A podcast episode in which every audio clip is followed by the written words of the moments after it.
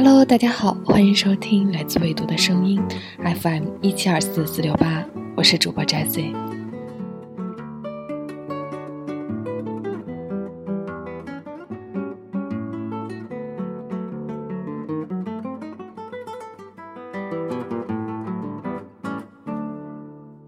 经常收听我们电台节目的朋友，一定细心的发现了，电台呢现在有一些微妙的变化。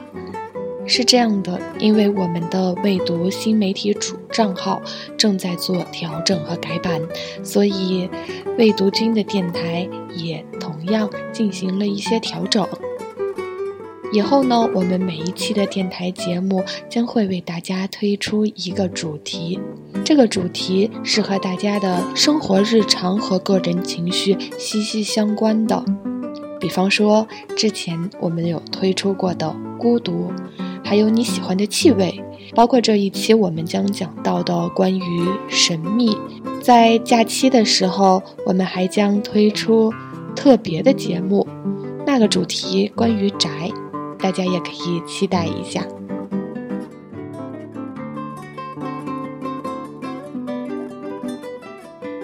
虽然说我们的电台每一期都会推出一个主题，但是主体的内容不变。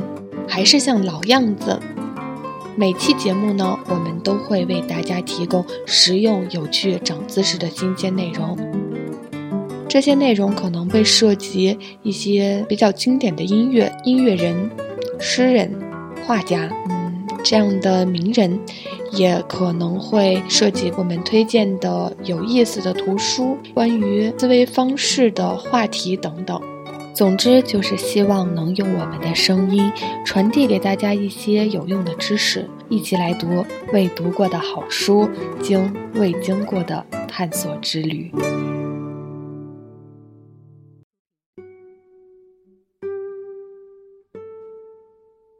刚刚说到，今天我们的主题是关于神秘。在节目开始之前，首先想问大家一个问题：你想过？编一本属于自己的私人词典吗？比方说啊，最爱图书私人词典，最爱电影私人词典，最爱电影外景地私人词典，美食私人词典，微信表情包私人词典，就这样的等等吧，是不是感觉很有意思？这比记日记要正式有序的多。哎，这么说你是不是也想自己编一下？其实就是词典类的收纳全书了。还真有两个人这么干了，他们呀编了一套非常神奇的想象地名私人词典。这个词典是怎么来的呢？其实故事还有一个渊源，曼古埃尔和盖德鲁佩都是翻译家，并且他们的阅读量很惊人。大概四十年前的时候，他们编写了一本简明文学旅游指南的念头，但是这个项目越做越大，两年之内，他们探访了很多个实景地，大概有两千多个。除此之外，一些虚构的地名儿没有办法找到与现实对应的场景，但如果删掉的话，就太可惜了。最终，他们俩啊就选了一千两百个想象的地名儿，这些地名儿在文学作品和经典电影中都有，就把这样的地名儿扩充成了我们现在所看到的这套私人的词典。做这一期节目的时候，本来我的选题是为大家讲一些灵异的故事，但这个工作真的一点儿都不擅长。我躺在床上会想到午夜凶铃，还好这个字典救了我，它实在是太有趣了。下面我就给大家选几个比较好玩的来感受一下吧。比如这个啊，气球采摘者之国，这个地名出自卡尔森德堡的卢塔巴加故事集。这地名是什么呢？气球是这个王国最主要的粮食。到了夏末，天空中就会充满各种各样、色彩缤纷的气球。有桃子气球、西瓜气球、黑麦面包气球、小麦面包气球、香肠气球和猪排香肠气球。人们坐在跷跷板上采摘着这些气球。如果一不小心从跷跷板上跌落下来，就会被这些气球带着飘起来，直到再次找到着陆点。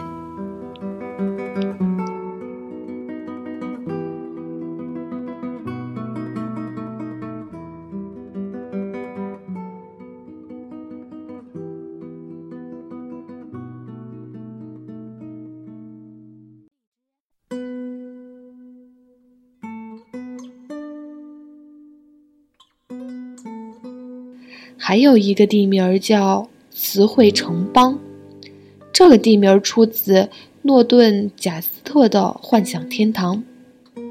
世界上啊，所有的词汇都出自这个城市。这些词汇生长在果园里，每周单词市场开业一次，需要的人可以来这里购买自己想要的单词。低价处理那些不再需要的单词。在宴会上，客人必须发表演讲，开列食物清单，食物会立即以单词的形式出现。接着，客人要吃掉这些单词。在某些特殊的场合里，半生不熟的面包提供半生不熟的观点。这些观点虽然味道很美味。但是各持己见，人们就这样连续几年吞掉了其中的一些观点。想想是不是很有趣？你想吃什么就来吃什么样的单词吧。还有这个平面王国，这个平面王国是出自艾德温·阿伯特的《平面王国》一书。这本书是有中文版的。受这本书的启发，于是就有了大名鼎鼎的《星际穿越》。平面王国的女人处于社会的最底层，是直线型的。社会的其余阶层有如下几种状态：士兵和处于最底层的工人是等腰三角形，中产阶级是等边三角形。专业人士和绅士是方形或者五边形，贵族是六边形或多边形。处于社会最上层的是祭司，是完美的圆形。游客必须记住他们。平面王国的天空没有光线，因此不会产生阴影。所有的轮廓都像一条直线那样平直，就像地平线上一座遥远的岛屿。或者从桌子边缘水平看过去的，以便是硬币的形状。诶，这个很有意思，让我想到了小时候看过的《魔方大厦》。不知道在听的各位有没有看过这个动画片啊？里面有一个好像是每个人都是透明的，而且想什么思维方式，在自己的那个透明的身体里也都能显现出来。其实这种王国还都挺有意思的。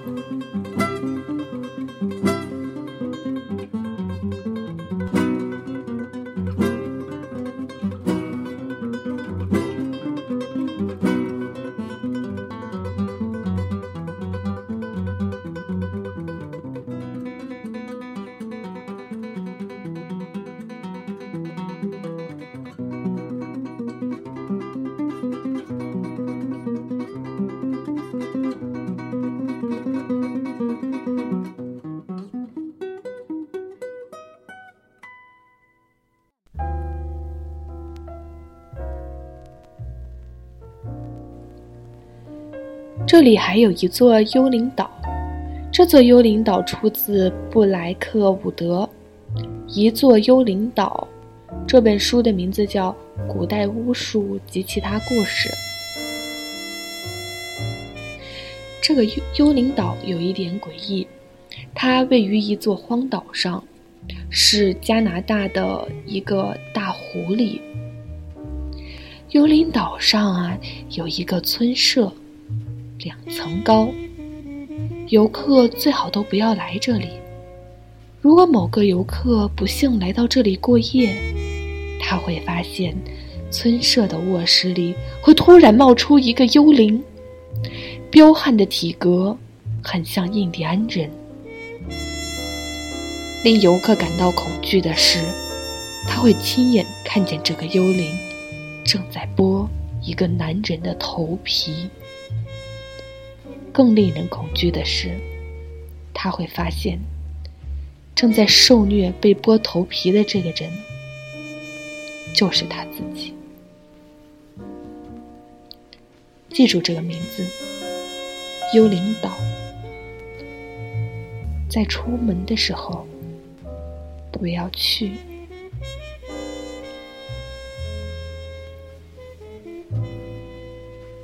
刚刚说到的，和死亡很近，很近。接下来，我们讲一个可以让你生存很久很久很久的疗养院。这个疗养院的名字叫做沙漏疗养院。这个沙漏疗养院是出自布鲁诺·舒尔茨的《沙漏疗养院》一书。不管是中国还是国外，总会有炼金士。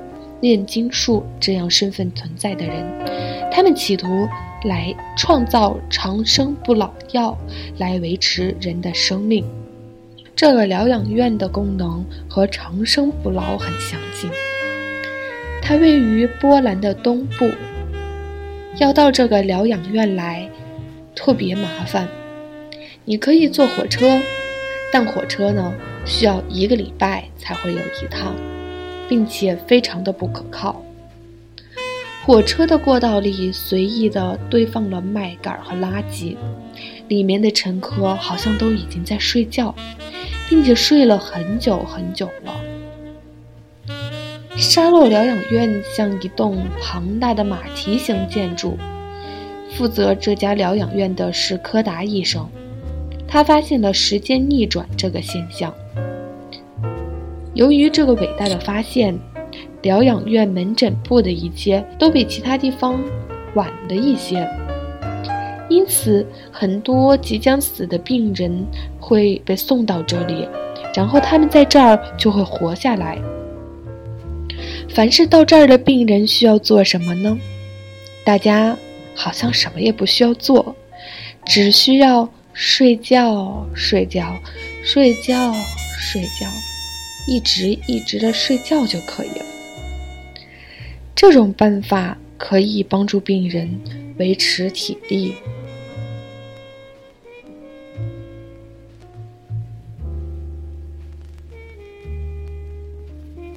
好像长期都在睡觉，什么也不用做，人生还是非常无聊的。我们在过生日的时候都会许愿，并且希望。愿望成真，我们也希望自己有哆啦 A 梦一样的小伙伴，他可以带我们实现自己想实现的梦想。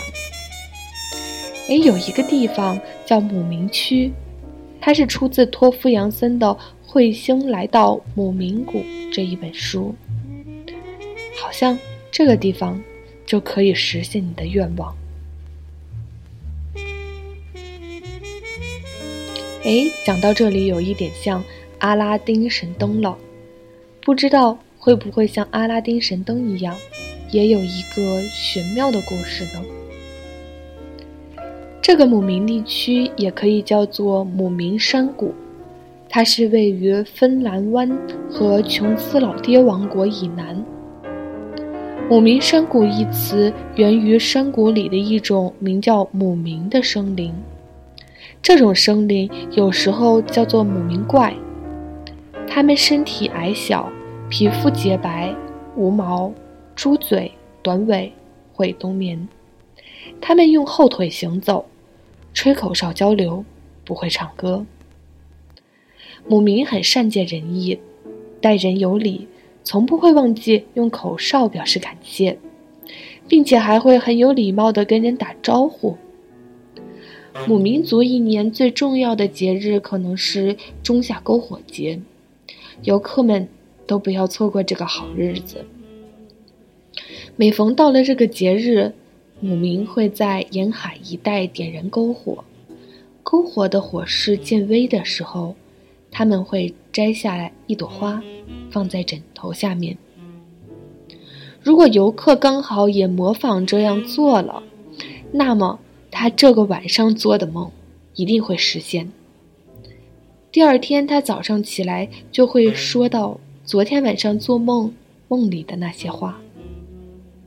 诶，说到这儿，我就想到，有时候啊，我们如果睡得很深，可能感觉到自己梦到了一些梦，但是早上起来并不记得是什么梦了，又很想回忆起来，到底是什么梦呢？那我们去母明谷吧，可能在还原你昨天的梦境中，会有一些意想不到的情景发生呢。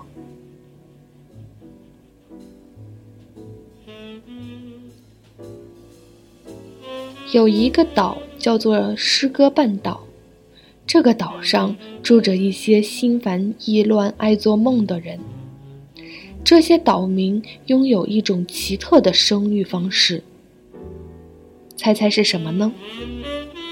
他们啊，都是用大脑怀孕的，然后经过手指再把孩子生出来。他们生育的大多孩子都是怪物。但是人们都不会抛弃这些怪物孩子，而是会给他们喂养一种很有营养的肉。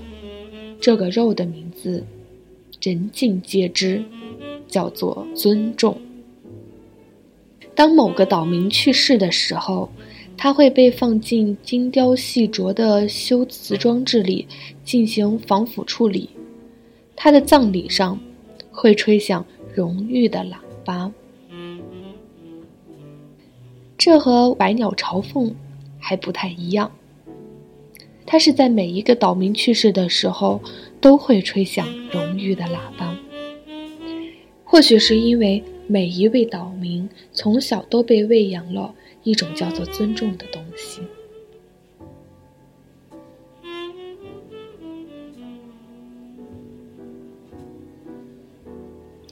有的时候你特别烦别人说废话。这个时候，你希不希望有一个地方叫做废话镇呢？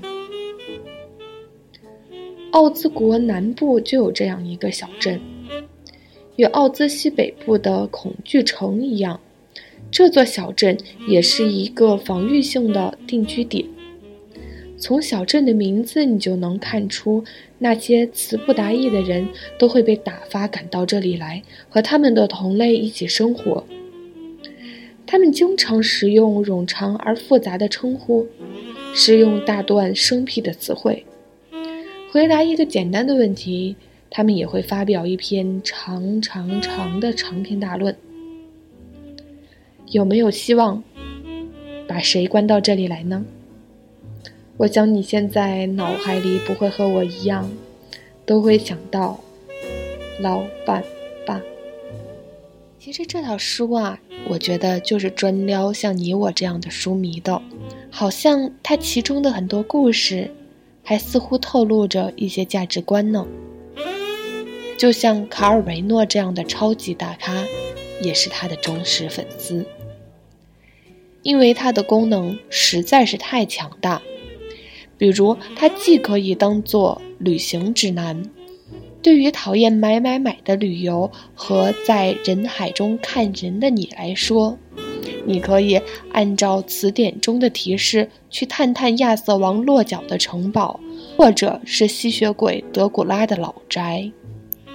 你也可以把它当成是一个超级书单，在每个词条后面附注的这个地名的出处，都可以作为学习使我快乐的神书。